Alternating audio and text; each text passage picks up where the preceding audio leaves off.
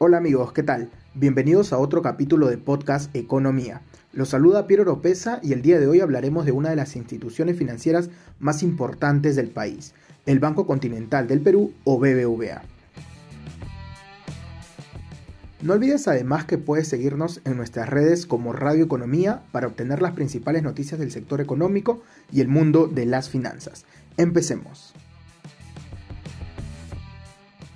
El Banco Continental inició sus operaciones en el Perú un 9 de octubre de 1951.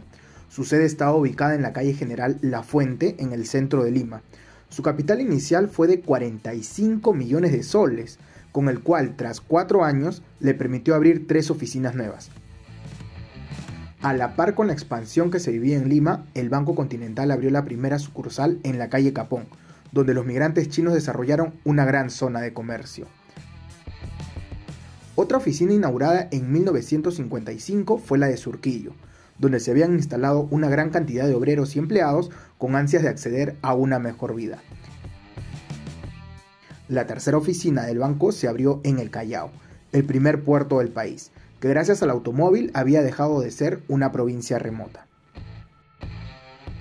Ya para los años 70, el mundo fue sacudido por los Beatles, el Che Guevara y el Mayo francés, pero también por la ambición generalizada de conquistar el futuro. El Perú no fue la excepción a estos tiempos de renovación. La oscilación entre juntas militares de gobierno y procesos democráticos no impidió que el país de aquellos años buscara insertarse en ese mundo electrónico, moderno y cosmopolita.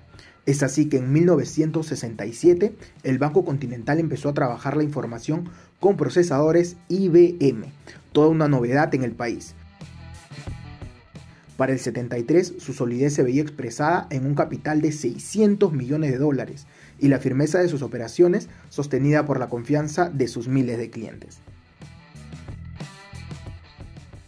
En 1982, el banco reafirmó su vocación de futuro con la instalación del primer cajero automático del Perú, un ATM con nombre propio.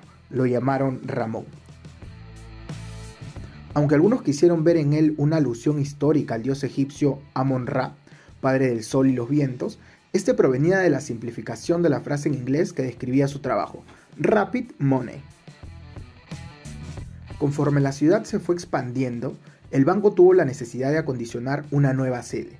Así, en 1979 se inició la construcción del edificio Corpac en San Isidro. Ya para 1995, el Banco Continental fue adquirido por el Banco Bilbao Vizcaya, BBV, y el grupo peruano Brescia. Así se conforma el BBVA Continental con el 22,57% del total de los activos del sistema bancario del país. Hoy convertido en BBVA Continental, con la incorporación del Banco Argentario en 1999, es la segunda entidad financiera más importante del Perú. Con más de 300 oficinas en todo el país y cerca de 6.000 trabajadores. En Perú se inició la historia internacional de BBVA, que actualmente tiene presencia en 35 países y cuenta con más de 137.000 empleados a nivel mundial. En junio de 2019, con la implantación de la estrategia de marca única en todo el mundo, BBVA Continental pasó a llamarse BBVA Perú, cambio que el grupo financiero ha implantado en todas las zonas geográficas en las que está presente. Muchas gracias a todos por escucharnos. Este es el fin de este episodio. Los esperamos a todos en el siguiente podcast Economía. No olvides seguirnos en nuestras redes. Chau chau.